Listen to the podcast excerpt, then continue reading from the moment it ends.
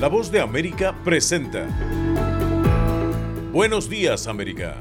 Desde Washington, la actualidad informativa. Estados Unidos y otros aliados mantienen la esperanza en un cese el fuego en Gaza mientras crecen las advertencias de una hambruna en la zona. El Congreso de Estados Unidos debe acelerar el tratamiento del presupuesto y la ayuda a países aliados en guerra mientras se acerca el plazo para un posible cierre de gobierno. Y el presidente López Obrador insiste en sus mensajes al gobierno de Estados Unidos, reiterando que México no manda a investigar a políticos estadounidenses. Hoy es miércoles 28 de febrero de 2024. Soy Yoconda Tapia y junto a Judith Martín les damos la más cordial bienvenida. Aquí comienza nuestra emisión de Buenos Días, América.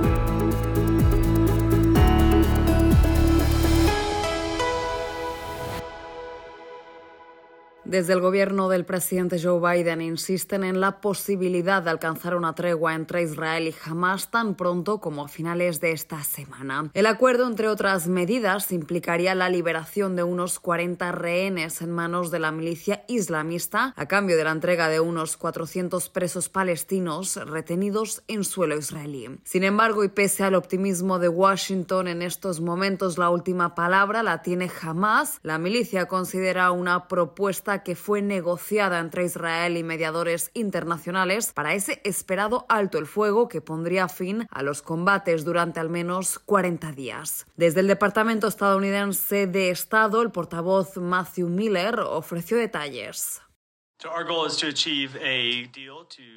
Nuestro objetivo es lograr un acuerdo para alcanzar una pausa humanitaria y la liberación de rehenes lo antes posible. Sin duda, daríamos la bienvenida a un acuerdo este fin de semana. Los funcionarios estadounidenses del gobierno continúan comprometidos con esta cuestión. Creemos que es posible llevar este acuerdo a la meta. Pero en última instancia, parte de esto se reduce a Hamas y si Hamas está dispuesto a aceptar un acuerdo que proporcionaría beneficios significativos al pueblo palestino que dicen representar. Y estamos pendientes de lo que sucede esta semana en Qatar, donde efectivamente delegaciones de Hamas y del gobierno judío tratan de resolver sus diferencias con respecto al documento. En tanto, desde la franja de Gaza, autoridades palestinas y la organización humanitaria Save the Children informaron de las primeras muertes de niños por hambruna y deshidratación en el norte del enclave mediterráneo, donde UNRWA, la agencia de la ONU para los refugiados palestinos en Oriente Medio, no puede proporcionar alimentos a la población desde hace más de un mes por los ataques del ejército israelí. En tanto, desde la ONU denuncian que al menos 576.000 palestinos, lo equivalente a una cuarta parte de la población gazatí, están a un paso de la hambruna e hicieron un llamado a un alto el fuego como medida preventiva para evitar lo que ahora parece inevitable, una hambruna generalizada. Y en otro tema que destacamos, un gran avance es clave para el presidente Joe Biden al ganar las elecciones primarias demócratas del martes en Michigan, hogar de un gran electorado árabe estadounidense, pero enfrentó la oposición de la campaña Escuche a Michigan, que movilizó a la gente para que votara sin comprometerse y presionar al mandatario estadounidense para que respalde un alto el fuego permanente. Uno de ellos es el palestino estadounidense Adam Abu Salah, quien trabajó en la campaña de 2020 de Joe Biden y expresaba así su opinión. Pensábamos que sería alguien que lideraría el país con humildad y compasión, pero en cambio ha estado liderando con hipocresía. A nivel nacional, los estadounidenses árabes y musulmanes no constituyen un bloque significativo de votantes, pero el tamaño del voto no comprometido en Michigan indicará con qué firmeza los estadounidenses rechazan las políticas de Joe Biden en Gaza. Nura Sedik, profesora asistente del programa de Estudios Musulmanes del Departamento de Ciencias Políticas de la Universidad Estatal de Michigan, evaluó el tema en entrevista con La Voz de América. Los demócratas de alto rango suponen que los demócratas se presentarán a votar y se presentarán para votar por Biden porque la otra opción es muy horrible y genera miedo. Pero eso también frustra a los votantes porque sienten que han aparecido año tras año y que su perspectiva no se escucha. En tanto, y desde la Casa Blanca, la secretaria de prensa Karine Jean-Pierre dijo, entendemos lo que esto significa para esta comunidad y el presidente también lo entiende, así que nos preocupamos mucho por eso y por lo que está pasando en la comunidad, dijo Jean-Pierre. En tanto, las opiniones sobre el tema establecen una clara posición, como la de James Soghby, presidente del Instituto Árabe Americano, quien advierte que sin un cambio drástico en el apoyo de Joe Biden a Israel, será difícil persuadir a los votantes árabes estadounidenses. Somos la voz de América desde Washington, D.C.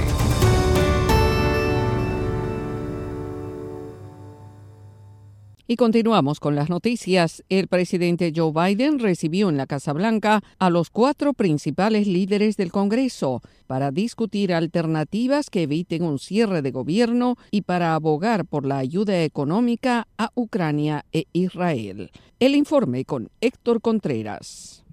A medida que se acerca la fecha límite, la presión para encontrar un acuerdo que evite el cierre de algunas agencias del gobierno de los Estados Unidos aumenta. Para discutir este importante tema, el presidente Joe Biden invitó a la Casa Blanca a los cuatro principales líderes del Congreso para un encuentro de alto nivel que además sirvió para hablar del futuro de un paquete de seguridad nacional de 95 mil millones de dólares con el que se pretende reforzar la ayuda a Ucrania, Israel y el Indo-Pacífico. Fue el mandatario estadounidense quien desde la oficina oval destacó la importancia de actuar rápidamente.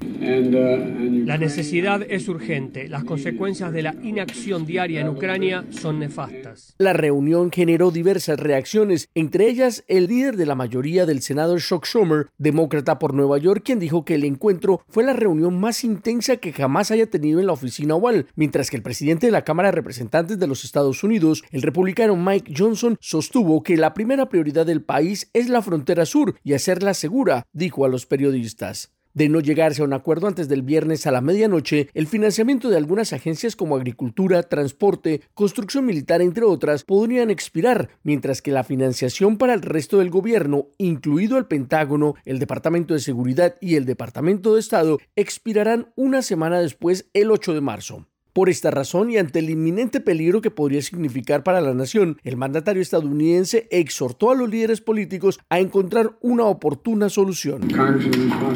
El cierre del gobierno dañaría significativamente la economía y creo que todos estamos de acuerdo en eso y necesitamos una solución bipartidista.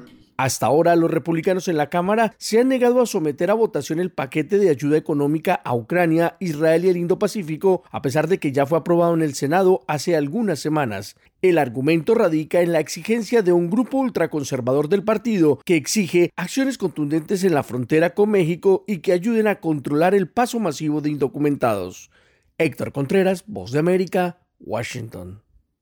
Continuamos con más noticias. Luego del fallo de la Corte Suprema de Alabama de considerar los embriones congelados como un ser humano, el secretario de Salud, Xavier Becerra, visita Alabama. Gustavo Cherkis tiene este reporte. Tras la decisión de la Corte Suprema de Alabama de considerar que los embriones congelados son seres humanos, tres clínicas del Estado suspendieron la fecundación in vitro, un tratamiento prolongado que implica la fertilización de los óvulos con esperma para crear un embrión microscópico que luego se transfiere al útero de la mujer, donde puede resultar en un embarazo, mientras se evalúa la decisión de la Corte Suprema.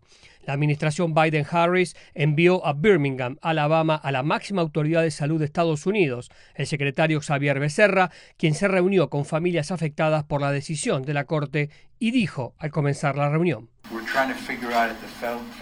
Intentaremos determinar a nivel federal qué podemos hacer para ayudar y brindar apoyo a las personas que desean acceder a sus derechos de atención médica esto está muy claro, se trata de aborto y es una situación que no habría existido si Roe versus Wade siguiera siendo la ley del país y quitó los derechos de la atención médica. Por su parte, la vicepresidenta Kamala Harris, quien se encuentra en Michigan, dijo en una conferencia por la lucha de las libertades reproductivas. El presidente anterior de Estados Unidos fue claro en su intención de elegir personalmente a tres jueces de la Corte Suprema que anularían la protección del caso Roe versus Wade y es la consecuencia a lo que hoy hemos llegado. Además, el secretario Becerra agregó que a nivel federal, los republicanos de la Cámara de Representantes han apoyado la ley de vida en la concepción, una legislación propuesta que definiría el término ser humano para incluir todas las etapas de la vida, incluido el momento de la concepción. Paralelamente, el senador republicano por Alabama, Tommy Tuberville, dejó clara su posición sobre la fertilización in vitro y dijo que los legisladores estatales aprobarán una ley para protegerla, una ley que podría ingresar a discusión en las próximas horas, donde se espera que familias y pacientes se concentren a las afueras de la Corte de Justicia para exigir que la aprueben inmediatamente. La fecundación in vitro representa alrededor del 2% de los embarazos en Estados Unidos. Gustavo Cherky, Voz de América, Washington, D.C. Esto es Buenos Días América. Hacemos una pausa y ya regresamos. Día Internacional de la Mujer. Desde la Voz de América presentamos un especial en su homenaje. Quiero unir mi voz a las voces de todas las personas que creen que el cambio es posible. Perfiles con impacto. Cinco especiales con historias de vida de mujeres que con su labor, empeño y ejemplo han cambiado la vida de muchas personas. En el Día Internacional de la Mujer los esperamos en Buenos Días América, desde el lunes 4 hasta el viernes 8 de marzo. Estamos en nuestra página vozdeamerica.com y a través de nuestra red de afiliadas en todo el continente. Perfiles con impacto, un especial de la Voz de América por el Día Internacional de la Mujer.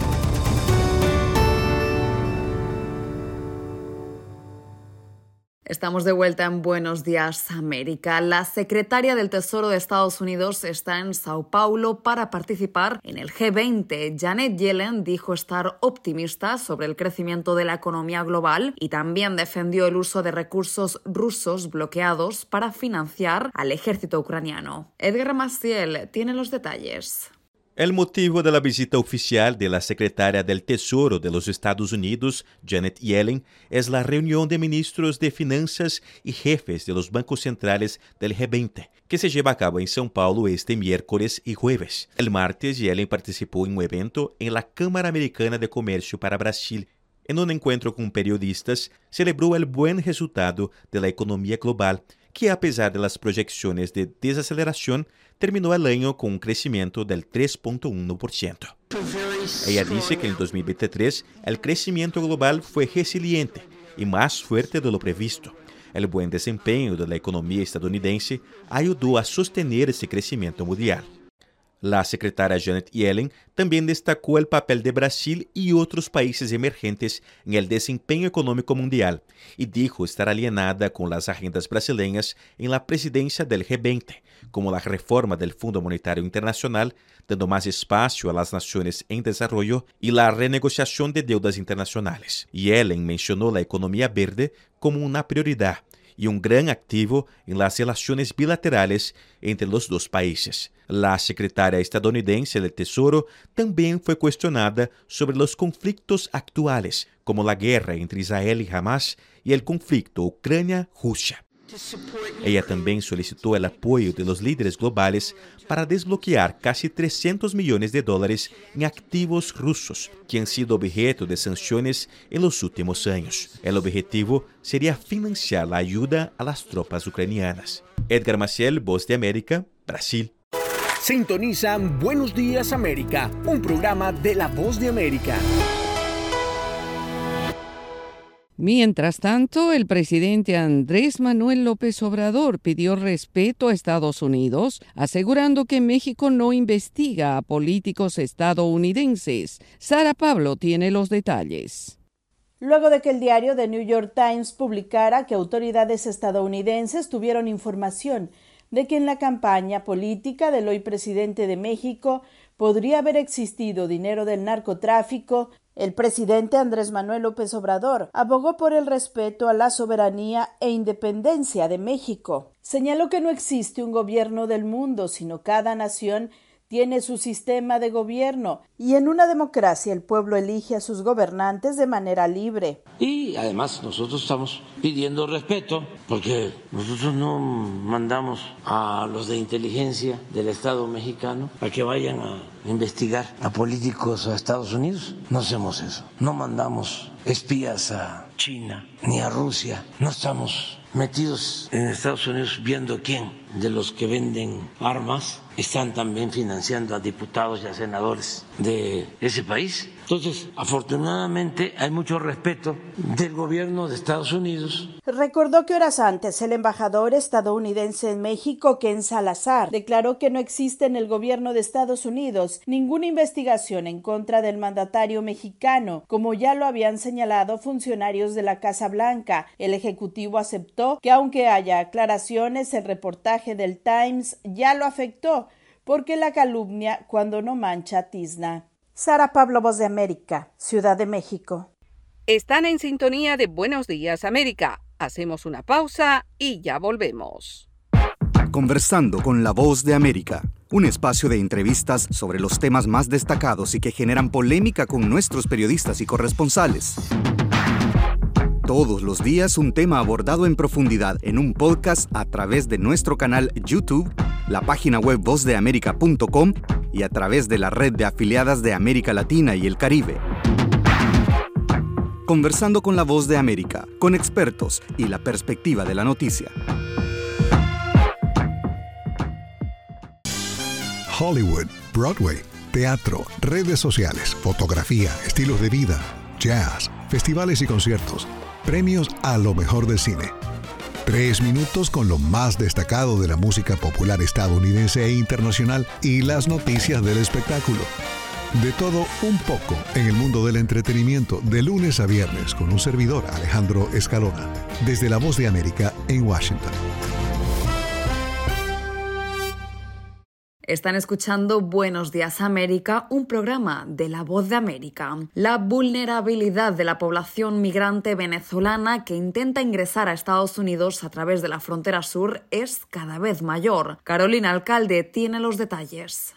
Los migrantes y solicitantes de protección internacional, tanto venezolanos como de otras nacionalidades que son deportados desde Estados Unidos a México, enfrentan una situación de vulnerabilidad y riesgo para sus derechos humanos, sostiene Stephanie Brewer, directora para México de la organización líder en investigación e incidencia que promueve derechos fundamentales WOLA. Muchas veces esas personas si están buscando asilo, si están huyendo de una situación de persecución y de violaciones de sus derechos humanos, van a seguir en México tratando de ingresar a Estados Unidos. De acuerdo a reportes de medios como The Wall Street Journal y The New York Times, el gobierno del presidente Nicolás Maduro dejó de recibir vuelos procedentes de Estados Unidos con ciudadanos venezolanos deportados, tal y como advirtió en enero la vicepresidenta venezolana Delcy Rodríguez tras la decisión de la administración de Joe Biden de reimponer sanciones, luego de que el Tribunal Supremo de Justicia ratificó la inhabilitación del aspirante presidencial María Corina Machado. Al respecto, Brewer recuerda las situaciones que enfrentan migrantes venezolanos que son deportados a México. La organización Human Rights First reporta más de 13.000 casos denunciados públicamente de ataques violentos contra personas migrantes en México, incluyendo casos de asesinatos, tortura, el secuestro de personas migrantes, sobre todo en el norte de México, es una industria lucrativa, desafortunadamente, del crimen organizado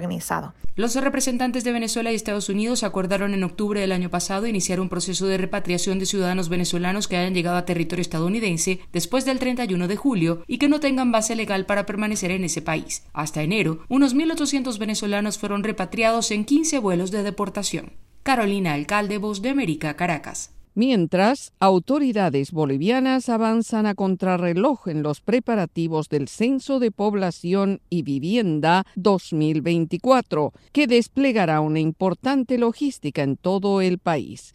Fabiola Chambi tiene los detalles. El 23 de marzo se realizará el Censo Nacional de Población y Vivienda, un proceso muy esperado por los bolivianos, luego de que en julio de 2022 el presidente Luis Arce lo postergara argumentando problemas técnicos. Este anuncio desató una masiva protesta en la región oriental de Santa Cruz por más de un mes y derivó en la muerte de cuatro personas, varios heridos e importantes pérdidas económicas. Ahora, a menos de un mes, autoridades del Instituto Nacional de Estadística enfrentan el desafío de lograr más censistas voluntarios y para esto se incrementaron los puntos de registro e incluso las visitas puerta a puerta en algunas zonas, como explicó la voz de América Erika Rivero, registradora en la ciudad de Cochabamba. Los invitamos a que puedan participar, que se haga una realidad lo que es el censo 2020. ¿Y dónde vas a censar? Cerca de tu domicilio. Por su parte, el director del Instituto Nacional de Estadística, Humberto Arandia, dijo que el proceso avanza de manera óptima y la planificación está en un 80%, aunque reconoció que aún faltan más de 39 mil voluntarios a nivel nacional, especialmente en el departamento de Santa Cruz, y para esto anunció una capacitación semipresencial a través de la plataforma Yo Me Capacito. Hemos diseñado herramientas de monitoreo y reporte que nos van a permitir garantizar el aprendizaje se prevé que los resultados se conozcan en agosto de este año y serán remitidos al Tribunal Supremo Electoral para que la nueva redistribución de escaños en la Asamblea Legislativa comience a partir de las elecciones generales de 2025. El censo movilizará a cerca de 700.000 personas en todo su proceso y tendrá una inversión de unos 60 millones de dólares. Fabiola Chambi, Voz América, Bolivia. Y ahora, en Buenos Días América, nos vamos a la sala de redacción de La Voz de América. Y en tanto, la sequía continúa frenando el transporte marítimo en el canal de Panamá, una de las rutas comerciales más importantes del mundo. Este es un informe de nuestra sala de redacción. El canal de Panamá funciona porque el agua dulce local llena las esclusas entre los océanos y como uno de los países con mayores precipitaciones del mundo, la abundancia de agua dulce no suele ser un problema en el país canalero, pero las precipitaciones inferiores al promedio causadas por el patrón climático del niño están limitando el número de barcos que transitan por el canal por primera vez en su historia. La meteoróloga del canal, Gloria Rocha, explicó que los pasos se redujeron de 36 por día entre agosto y noviembre del año pasado. Noviembre tuvo déficit, pero no fue tan malo como pensábamos. Entonces aumentamos la cantidad de tránsitos por día a 24 en enero y esa es la restricción ahorita. Las empresas estadounidenses son las mayores usuarias del canal con el 73% de su tráfico moviéndose hacia o desde los Estados Unidos. El gobierno estadounidense está trabajando estrechamente con las autoridades panameñas para ayudar, dice Vicky Limay, consejera de Asuntos Económicos de la Embajada de Estados Unidos. Un ejemplo es que el Cuerpo de Ingenieros de los Estados Unidos está trabajando con la Autoridad del Canal de Panamá en algunas de sus cuestiones de planificación de infraestructura y gestión del agua a mediano y largo plazo. Autoridades del canal están planeando un nuevo embalse para mantener los niveles de agua al menos hasta 2075, según dice la administradora adjunta del Canal de Panamá, Ilja Morata. Definitivamente continuaremos buscando otras opciones para que haya alternativas de ahorro de agua y demás, porque tenemos que seguir siendo una ruta vital para siempre. El Canal de Panamá ha demostrado lo importante que es durar más de 100 años. Como parte del proceso de volver a la capacidad total, las autoridades designaron este año al primer director de sostenibilidad del Canal de Panamá para crear una estrategia más sólida para abordar el cambio climático. Esta fue una actualización de la sala de redacción. Están en sintonía de Buenos Días América. Hacemos una pausa y ya volvemos. De costa a costa. Toda mi familia está en... De frontera a frontera. ecuatorianas que están llegando... Los sucesos que ocurren en todo Estados Unidos y más impactan a Latinoamérica. le hacemos un llamado para que Estados Unidos al día. De lunes a viernes, la información con Tony Cano. Desde la Voz de América en Washington por su emisora local favorita en América Latina. La Voz de América te invita a ser parte de nuestra familia a través de las redes sociales. Encuentra en tu muro las últimas noticias de tu país en su conexión con Estados Unidos, la región y el mundo. Historias que empoderan las voces latinoamericanas de política, economía, salud, actualidad, balanceadas y precisas. Únete a un equipo de origen hispanoamericano que trabaja para conectarte con los tuyos. Síguenos en Facebook y conviértete en protagonista de una historia que tú mismo ayudarás a construir.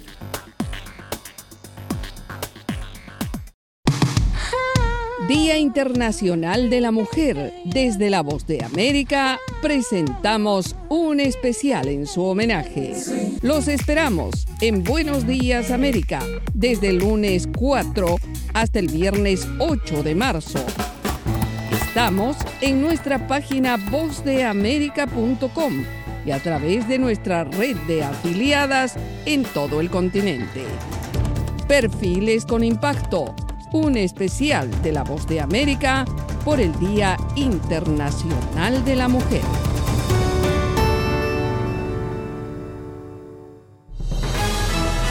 Momento deportivo en La Voz de América. Les informa Henry Llanos.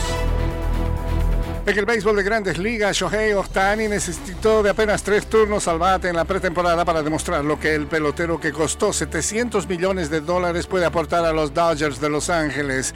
El astro japonés sacudió un home run de dos carreras en su primer juego con el uniforme azulado de los Dodgers el martes, cuando trabajó la cuenta completa en el quinto inning antes de conectar por banda contraria ante Dominic Leone. El batazo superó con lo justo el muro del jardín izquierdo. Definitivamente me sentí bien en el plato cada vez mejor, comentó Ostani. Vamos en la dirección correcta. Ostani se había ido en blanco en sus dos primeros turnos, ponchándose en cuatro lanzamientos en el primer inning y pegando luego un rodado fuerte para doble play en el tercero.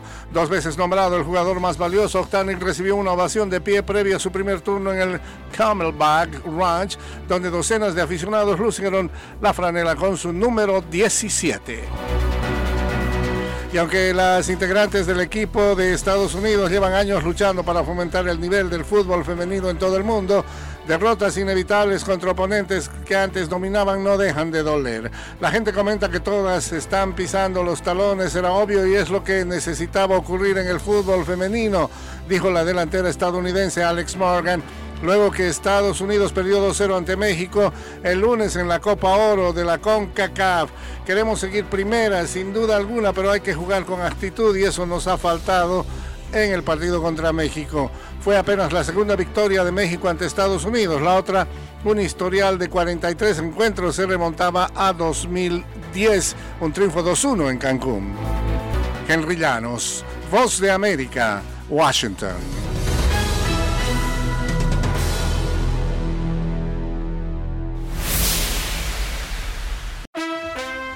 Desde Washington le saluda Alejandro Escalona. Esta es la voz de América.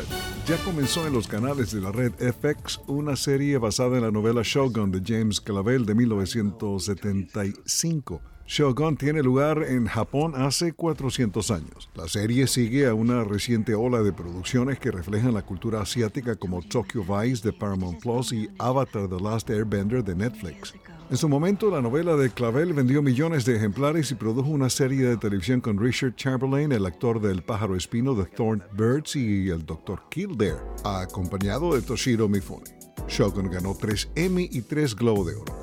El 5 de abril en el Concert Hall del Kennedy Center de esta capital, Víctor Manuel, voz líder entre la generación de intérpretes de salsa neoyorquinos que saltó a la fama a mediados de los 90 junto con Mark Anthony y La India, con la tutoría de Gilberto Santa Rosa, Manuel encabezó las listas tropicales a mediados de esa década y en los años siguientes, cuando sus álbumes Víctor Manuel y A pesar de todo generaron varios éxitos número uno. Sus álbumes han vendido más de un millón de copias en Estados Unidos. Víctor Manuel cantó una versión a capela del tema característico de Celia Cruz, La vida es un carnaval en el funeral de la artista en la Catedral de San Patricio en 2003.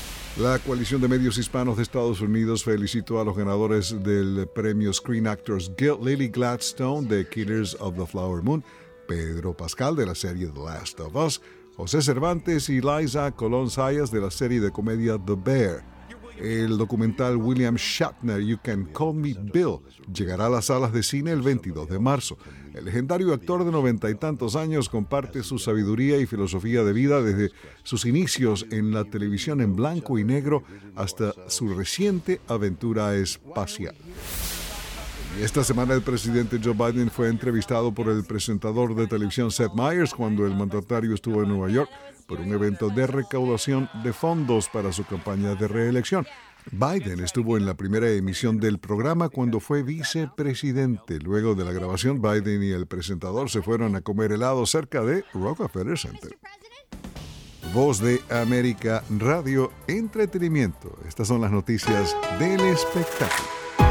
Y así llegamos al final de Buenos Días América. Soy Yoconda Tapia y les agradezco el privilegio de la sintonía. Y yo soy Judith Martín y les invitamos a conectarse con nuestra página web vozdeamerica.com o seguirnos en Twitter en arroba vozdeamerica. Hasta nuestra próxima emisión.